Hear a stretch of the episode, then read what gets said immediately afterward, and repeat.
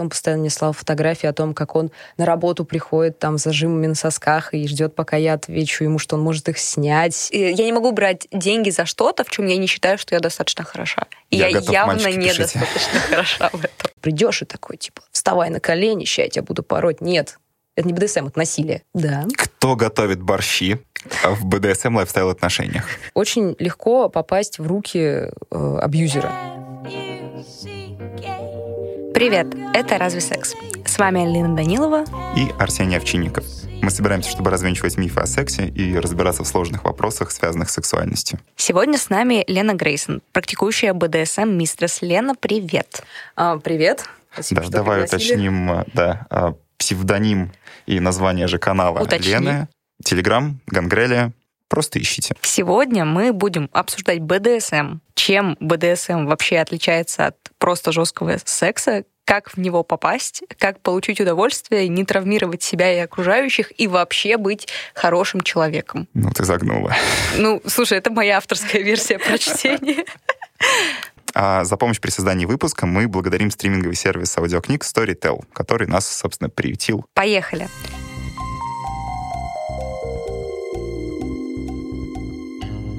Лена, для начала, пожалуйста, расскажи, что такое BDSM Mistress. Это не то, что всем понятно. Мне непонятно.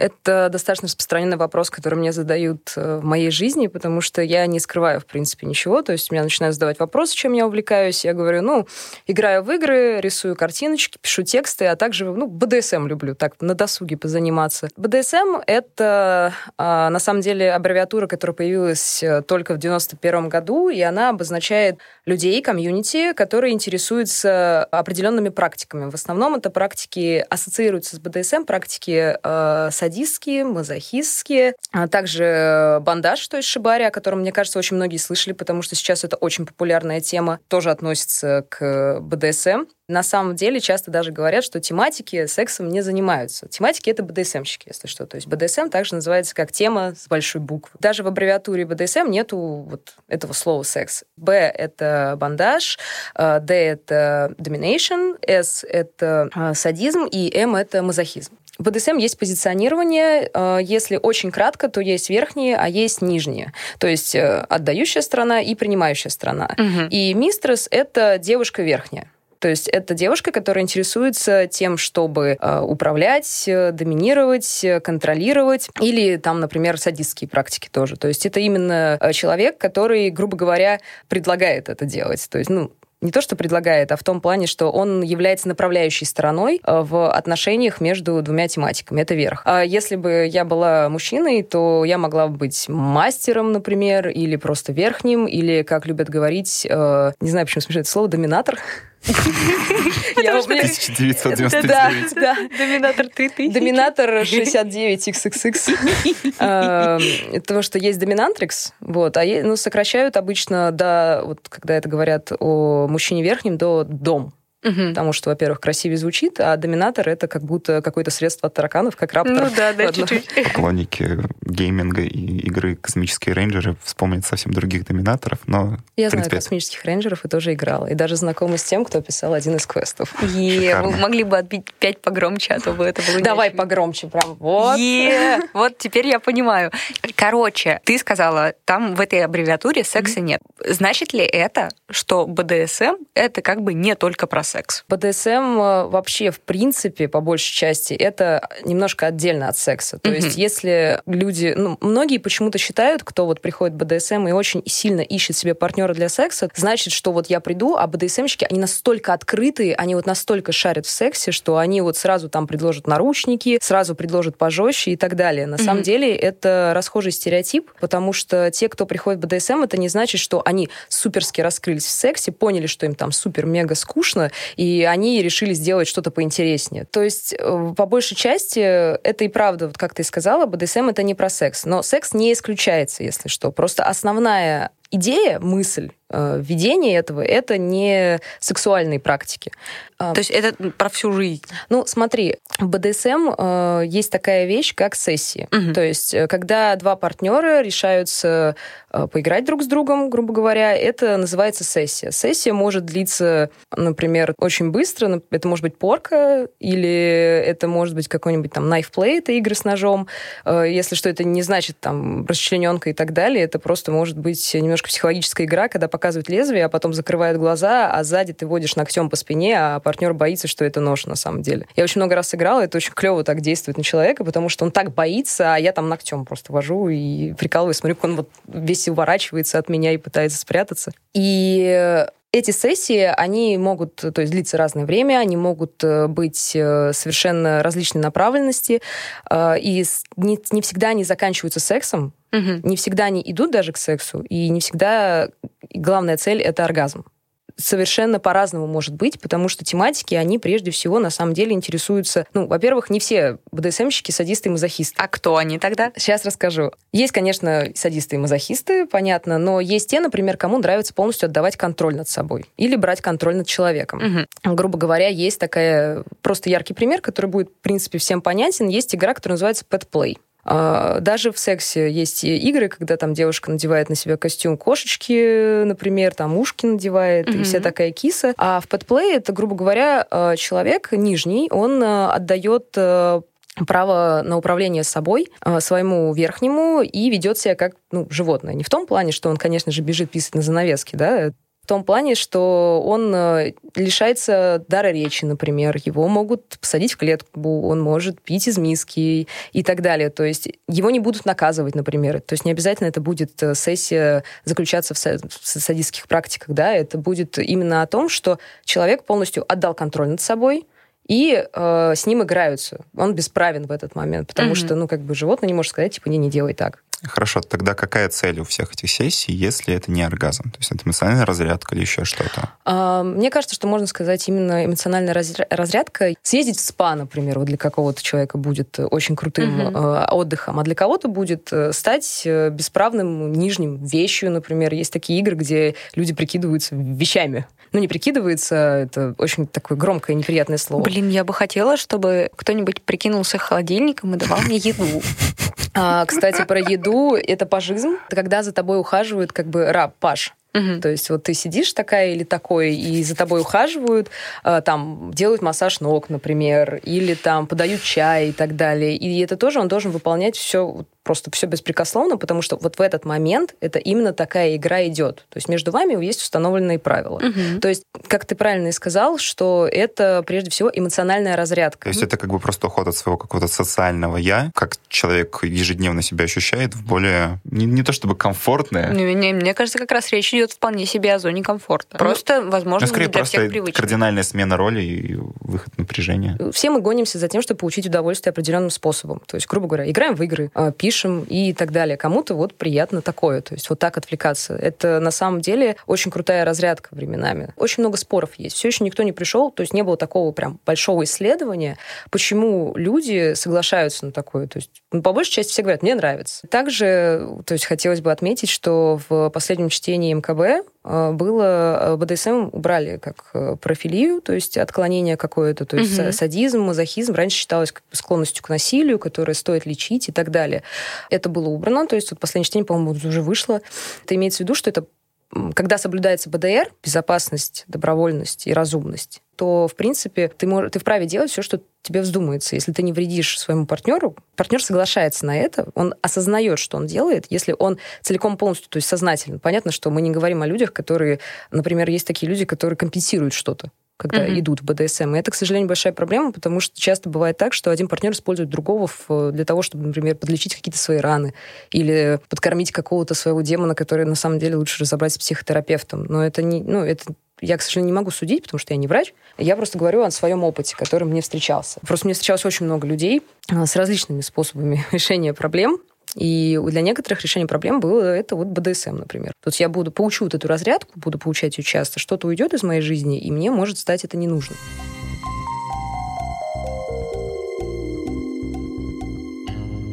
Да, раз уж мы начали сразу вот про лечение травмы и компенсацию, mm-hmm Чем это еще может быть чревато, кроме того, что кому-то это просто может разонравиться? Вообще, я придерживаюсь того мнения, что, в принципе, если у тебя есть какие-то э, проблемы, которые тебе кажется, что нужно решать именно в твоей душе, я имею в виду проблемы, то это не нужно идти к интернету или друзьям за советом, а нужно идти именно к врачу, искать врача, который поможет тебе разобраться с этим. Я не говорю, что нужно ложиться в психушку, если что. Я uh-huh. говорю про психиатрию или психологов.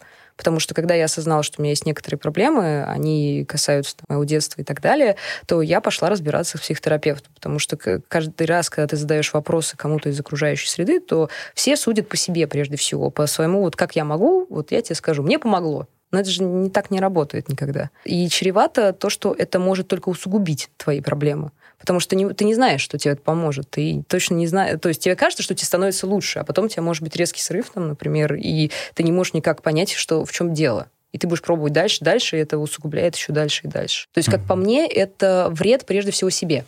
Не То только есть как даже... механизм компенсации БДСМ так себе идея? Ну, типа, для некоторых людей это, наоборот, решение, какой-то способ жизни даже, например, способ выживания в этом мире и так далее. Угу. Вот. Но я считаю, вот лично мне, мое мнение, что это не очень хороший способ, потому что, во-первых, ты можешь попасть в руки... Не... БДСМ — это тот же самый комьюнити, как и везде.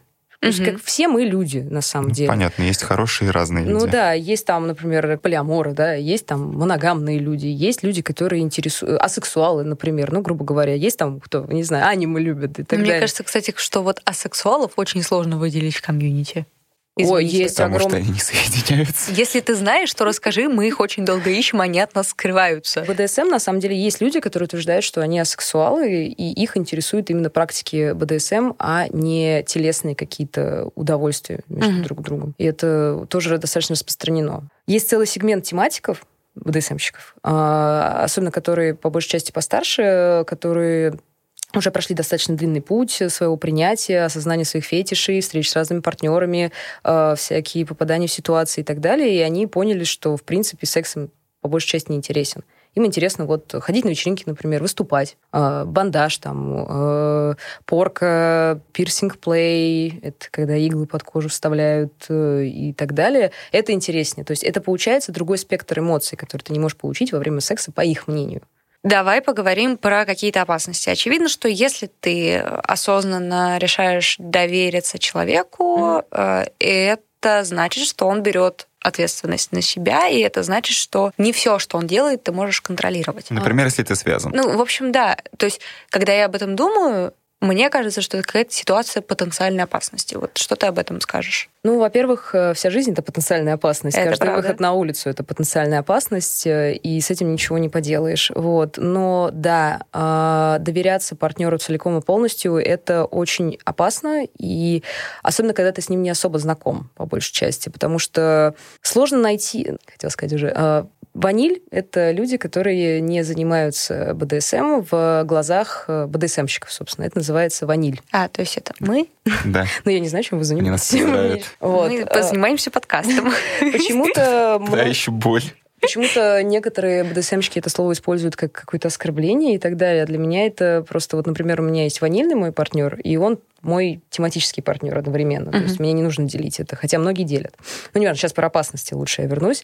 Так вот, ванильного партнера даже сложно найти, который будет, в принципе, адекватно себя вести или устраивать тебя там по это многим правда. параметрам. И, а представьте, когда нужно определенный спектр фетишей и кинков удовлетворить. То есть это еще сложнее.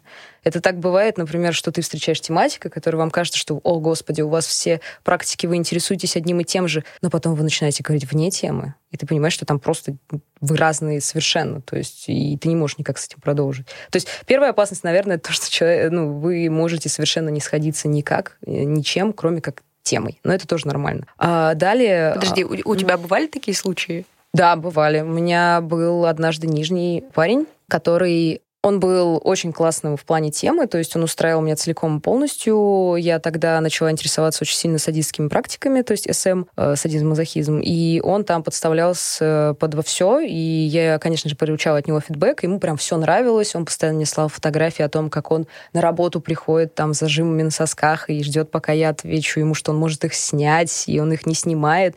Самое забавное, что это был такой э, брутальный, классный байкер, бородатый, который просто ты на него смотришь никогда в жизни не подумаешь, а как он может так себя вести. Мгм. Ну, мне кажется, вернемся еще к этой теме там, внешности и так далее. Но когда мы пытались с ним разговаривать, то мне было с ним вообще не о чем говорить. У нас был очень-очень разный взгляд на очень многие вещи.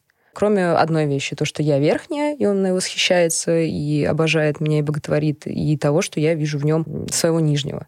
То есть, и которого, о котором я там забочусь, например, и принимаю контроль. Так вот, очень легко попасть в руки э, абьюзера, например, на самом деле, который прикрывается вот этим модным словом, модной аббревиатуре БДСМ. Потому что многие, особенно девушки, которые начинают интересоваться, они хотят с головой нырнуть в это все, им так все интересно, и они находят какого-нибудь клевого там верхнего, и вот он вроде ее посвязывал, вроде все хорошо, Вроде у них там был какой-нибудь секс там с наручниками, кляпом, с чем какими-нибудь классными, интересными девайсами, а потом он начинает делать что-то более жесткое, что ее не устраивает, а она не знает, как на это реагировать. То есть Мгм. она может считать, что ну он же мой верхний, я должна там все ему дать, а на самом деле это совершенно неправильно, потому что БДСМ — это отношения между двумя взрослыми людьми, которые хотят всего, что они делают.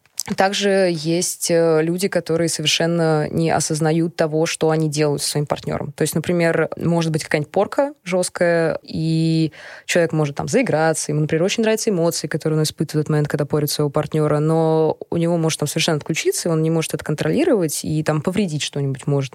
Это я не говорю там про кровопотеки или что-нибудь такое, синяки, а именно про травмы, когда э, девайс прилетает на места, которые в принципе нельзя пороть вообще никак. По позвоночнику, например, ножом лучше нельзя, не водить, потому что это может быть чревато. Или на сгибах локтей, э, коленей, и, а там может просто заиграться, и типа ты нижний, ты терпи, или нижний, ты терпи. Также есть люди, которые почему-то очень любят брать под полный контроль все, даже если это не обговорено. И э, когда из эт- этого контроля человек выходит, то что, ну, блин, взрослые люди, да, они, ну, у тебя может быть своя жизнь вне темы, у всех Ну, своя жизнь да. темы. А это начинается какое-нибудь бешенство о том, что ты меня не слушаешь, вот я верхний или верхняя я, а ты там будешь наказан, а это не было обговорено тоже. Грубо говоря, в БДСМ все те же самые проблемы, которые может встретиться человек вот в ванильных отношениях. Там, например, полный контроль твоих переписок или общения с кем-либо, полный контроль того, как ты выглядишь, как ты себя ведешь. А, то есть везде, к сожалению, есть маньяки, которых вот лучше ну, стоит пытаться вычислять как.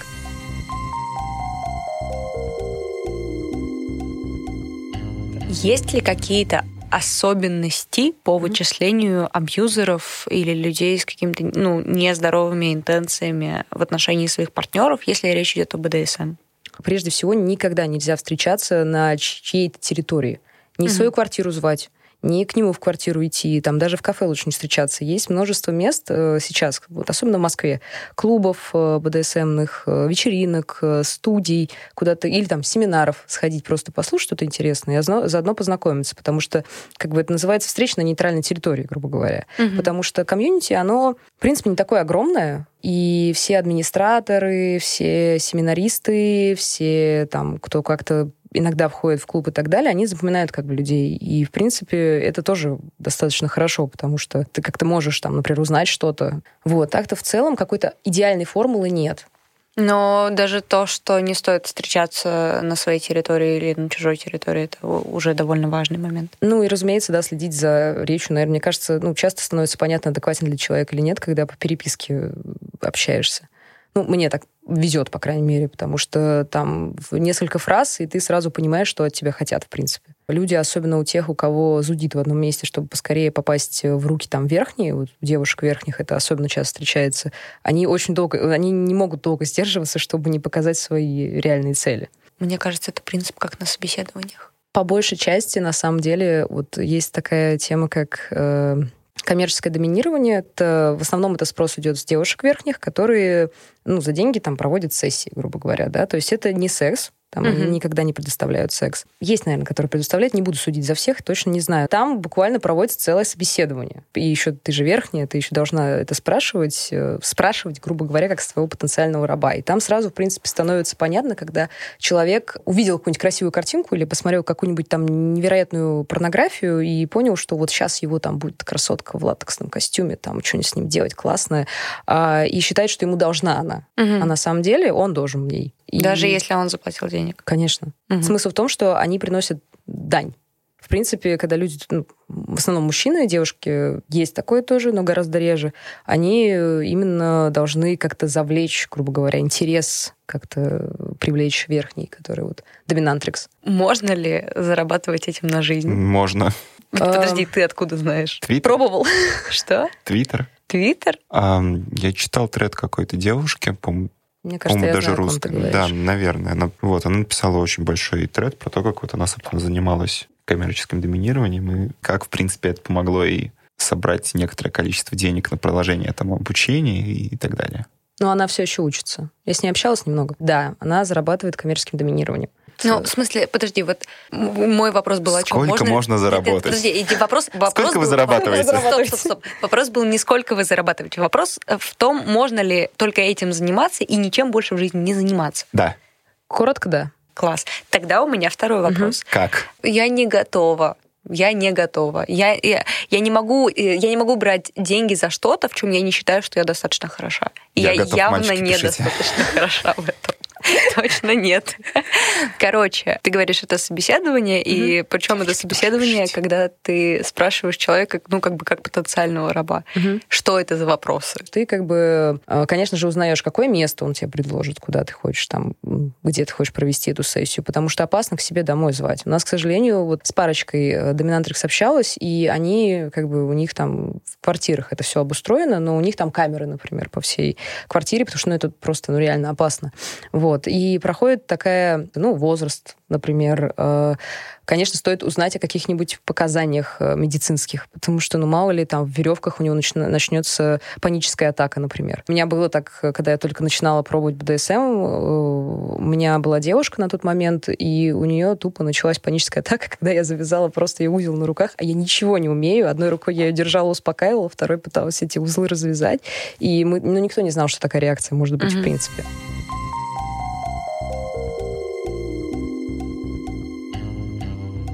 Все эти БДСМ-практики имеют такой очень э, властный эмоциональный, не только эмоциональный подтекст, Мгм. и все это выглядит как одна большая компенсация. То есть, да, вот говоря за себя, я понимаю, что вот какие-то вещи я могу делать, чтобы как-то там, не знаю, подкрепить свою хрупкую мускулинность, которая, Хрупка. да, хрупкая и недостаточно мускулинная мускулинность. Это просто к, к ответу моему. Ты поддерживаешь свою мускулинность чем-то, какими-то жестами, типа, вот тебе кажется, что ты вот это сделаешь, я не знаю, берцы наденешь, Нет. и... То есть ты не делаешь? Нет. Так вот и ответ на вопрос, то что по большей части мне хочется верить, э, что хоть мир и сошел с ума, что все еще встречаются адекватные люди, которые не нуждаются в том, чтобы э, показательно чтобы что-то делать, чтобы компенсировать какой-то недостаток чего-то в своей душе. По большей части все, кого я знаю, вот кто в БДСМ есть, из моих друзей, знакомых и так далее, они этим занимаются потому что нравится. Никогда нельзя вкладывать в БДСМ ненависть или агрессию, потому что если ты пытаешься э, разозлить, вот ты, например, обиделся на партнера, и в течение дня у тебя накручивался, накручивался, а потом ты придешь и такой, типа, вставай на колени, ща я тебя буду пороть. Нет, это не БДСМ, это насилие. Потому что ты наказываешь человека, э, взрослого человека, ставя его на колени, э, просто потому что ты разозлился. Есть золотое правило о том, что в БДСМ нельзя вкладывать агрессию, ненависть. Ты не должен компенсировать какую-то свою обиду об человека. Это не Мгм. БДСМ просто. Конечно, есть компенсация, конечно, есть люди, которые, ну вот, например, я часто замечаю э, верхних мужчин, которые на вечеринках э, зачем-то очень так стоят, так вот так пытаются так распрямить спину, вот они такие верхние, а рядом с ними может стоять парень, который там ну, помоложе или там даже постарше, ну там более щуплый и так далее, и вообще не напрягается, и вот ты от него чувствуешь верхнего, а вот ребят, которые пытаются, как павлиный хвост, распрямить, они, наоборот, видно, что этому человеку, наоборот, некомфортно. Слушай, Маша Чеснокова говорила, а- она называла таких э, людей мамки доминант. Вот я не очень люблю этот э, типаж мужчин, который такой мамкин доминант, э, который такой, сейчас я тебя доминирую. вот эти вот, Вот да, которые нам Да. дикпики в ДМ Да, скидывают. ну Про да, этих да, людей? ну то есть они такие, о да, детка, я знаю, ты любишь пожестче, давай, иди сюда, я И тебя сейчас отшлепаю. Мамкин доминант это очень распространенно. Это вот те, которые пишут в анкетах, что вот мне нужна девушка, у тебя должно, не должно быть друзей, я буду тебя воспитывать, будешь жить у меня 24 на 7, будешь моей вещью. И вот прям сейчас на ковер, а меня зовут э, там Ваня, у меня нет машины, нет дома, три зуба осталось, но я доминант. Это очень распространенно. Живу я на съемной квартире с двумя соседками И мамой. и мамой. В одной постели. Будешь спать там же, если мама разрешит. Так, а теперь про компенсацию. Мгм. Минутка серьезной темы. Да. Сексуальное насилие. Важная, довольно страшная история. Довольно распространенная. К сожалению. Сталкивалась ли ты с людьми, которые в результате каких-то нездоровых интенций, либо того, что с ними что-то произошло, вот такое ужасное, начали увлекаться БДСМ? И кажется ли тебе, что это вообще распространенно? Отвечая сразу на второй вопрос, нет, это не так распространенно, но да, встречались. Быва- бывают э, девушки, которые становятся, например, верхние из-за ненависти к мужчинам, например. Мгм. То есть есть такая вещь, и не скажу, что она, ну, она не часто встречается, но я на полном серьезе наблюдала, как э, верхние девушки просто э, из-за какой-то ненависти постоянно оскорбляют мужчин. Не в том плане, что вот они там играются с ними. И, видно, что будто бы их очень-очень сильно обидели, и они пытаются вот, вот этой картинкой верхней, э, что вот как-то закрыться, что ли, защититься, не знаю. Там такие установки не очень светлые. Э, Ну, и, наверное, не очень здоровые. и не очень здоровые, конечно. Понятное дело, что это люди, которые, скорее всего, прошли какой-то очень тяжелый путь или столкнулись с чем-то очень плохим, что ранило их до глубины души. Но это, опять же, компенсация и не способ того, чтобы сделать себе лучше. Потому что, к сожалению, есть шанс того, что ты так и останешься вот в этом клубке ненависти, который ты свил или свил в своей душе, и тебе никак не получится его развить. Меня тоже иногда спрашивают о том, что ты стала верхней, потому что тебя там изнасиловали. На, на полном серьезе меня подписчики спрашивали, так прям пришел э, молодой человек и сказал, тебя что там, зажали в углу и изнасиловали? Я такая, воу, воу, воу, парниша, Да, это странно. сбавь коней, сбавь. Полегче. Да, Из-за социальных представлений там о должном, недолжном, в принципе, о каких-то наших э, представлениях о себе, Мгм. о хороших качествах, плохих, бывает достаточно как бы сложно принять то, что тебе там нравится причинять или принимать боль, как бы подчинять или подчиняться. И вот как люди принимают вот эти свои верхние и нижние стороны. О, на самом деле это реально долгий путь, потому что мне часто задают вопросы о том, э, вот мне нравится то-то, и как мне с этим жить, э, как мне найти людей, потому что я очень сильно боюсь того, что меня не поймут и не примут, э, или что это социально ненормально. Особенно это вот среди нижних мужчин это распространено. Причем мой молодой человек, он, э, собственно, начал познавать э, свои интересы, фетиши и вкусы, именно найдя мой блог. То есть он уже этим интересовался, но в итоге он э, не знал, как с этим жить. То есть у него на полном серьезе перекрывало на тему того, что ну, он же мужчина. Как ему может это нравиться? Преклонение перед кем-то. Но я думаю, что у вас это прям должна быть супер распространенная история. Это очень Если мужчины не могут целоваться на людях, не знаю, Мужчины не проявлять могут чувства. на Я тоже Ну, некоторые мужчины говорят, Ну, что- много, кстати. Ну да, или проявлять чувства, Я или только что открыл для себя мир новых мужчин. Ты молодец. Или плакать, то ну, отдать себя во власть э, девушке при полном патриархате, это, в общем, довольно сложно. Когда тебе с детства, наверное, говорили, что Конечно, Всё не так. это очень сложно. Ну, а у девушек, например, им вкладывают в голову то, что ты должна быть покладистая, загадочная. Да. Кто готовит борщи в БДСМ lifestyle отношениях?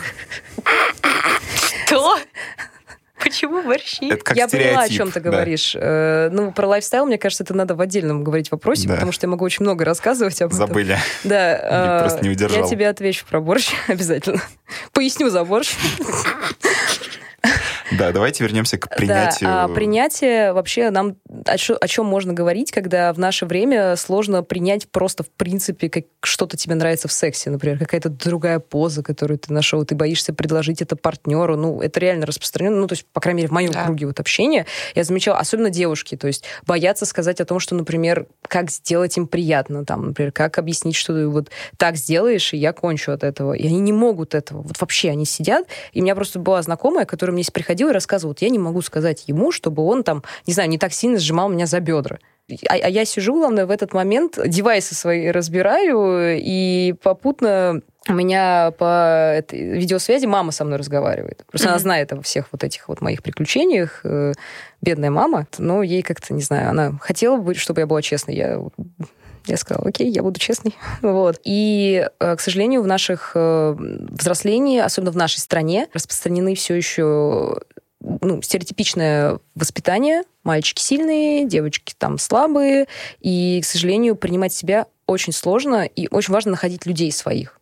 Благо, интернет есть, и стало это гораздо проще, потому что когда ты общаешься и видишь, что ты не один такой, вот понять, что ты не один такой, это очень важно, потому что так легче. Это так же, как э, у меня там был период э, невроза очень сильного из-за нервного срыва, там это касалось работы и достаточно давно, и мне казалось, что я одна такая. То есть мне по какой-то момент показалось, что я никто не может меня понять в этом плане. А потом mm-hmm. я поняла, что это огромный просто сегмент людей, которые страдают еще больше, чем я, и мне стало реально легче. Это, конечно, взаимовыгода определенная, потому что ты делишься каким-то... Ну да. Да. Это как и любые взаимоотношения между людьми. Ну, нет, тут есть просто такая сложная, это немножко вообще другая тема. Нету идеального ответа или формулы того, как взять и принять себя. Потому что ты можешь всю жизнь идти по этому пути того, что, ну вот как я, если мужчина, мне может это нравиться, а как вот если я девушка, да, то это значит, мне нужно быть там сверхсильной и постоянно всем управлять. Нет. Но... А не надо? Во-первых, есть такие игры в передачу контроля, но не, не надо, нельзя забывать о том, что,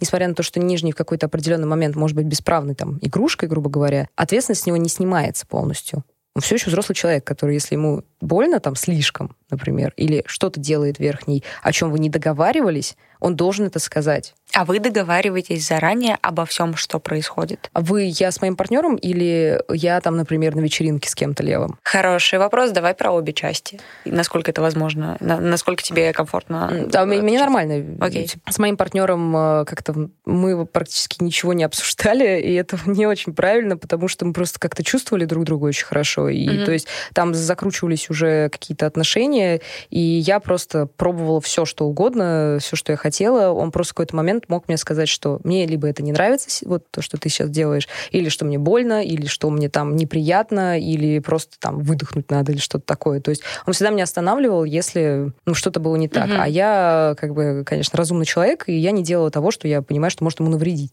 На вечеринках э, есть э, чиллауты, так называемые, где ты можешь э, потемачить с человеком, с которым ты там познакомился. Конечно, никогда нельзя забывать о там, предохранении, о каких-то опасностях. Никогда не стоит использовать чужие девайсы тоже и свои обрабатывать после того, как ты с кем-то поигрался. Ну, лучше. То есть, особенно если человек не твой друг, а вот кто-то ты познакомился прямо mm-hmm. в клубе.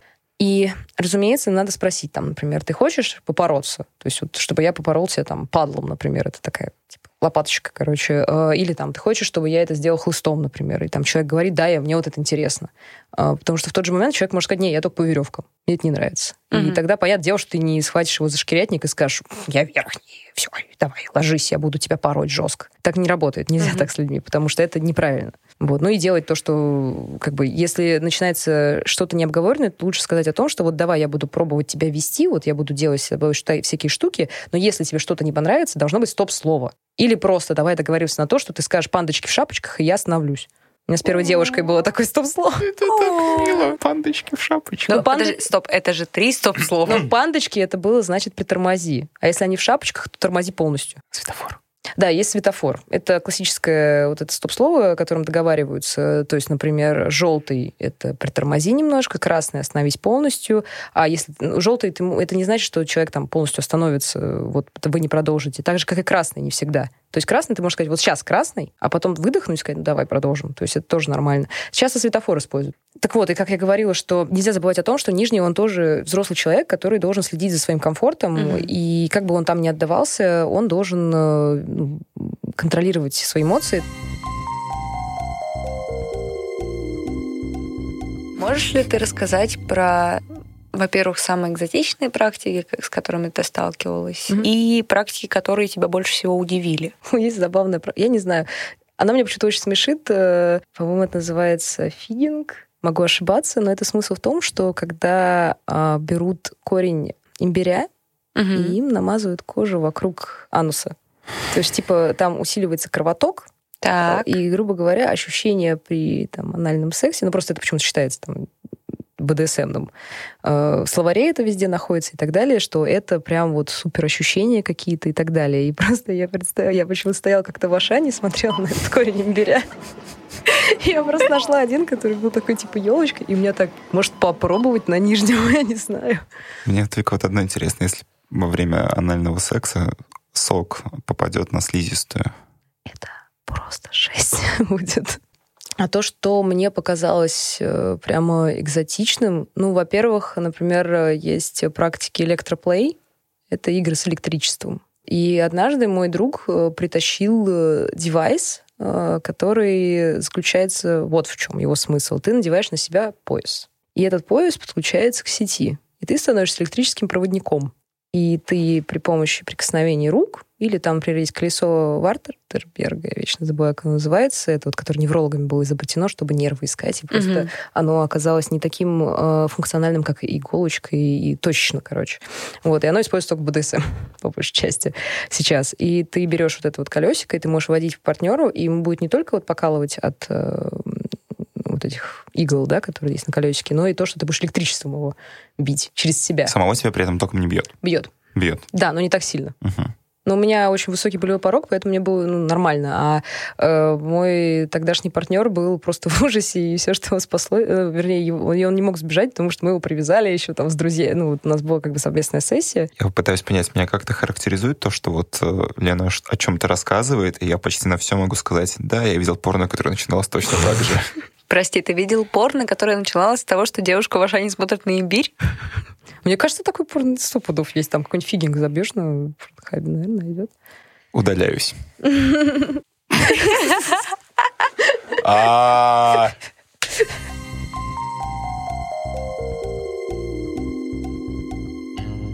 Лена, спасибо тебе большое за разговор. Спасибо вам тоже большое. Спасибо. А с тобой мы еще поговорим, да? Не, не про имбирь только, пожалуйста, если ты не возражаешь. А на этом все. С вами был подкаст «Это разве секс?». Ставьте нам оценки и пишите комментарии. Это помогает другим людям узнать о нас. Прежде чем что-то практиковать, лучше почитайте об этом. Не бойтесь своих желаний и не забывайте о контрацепции.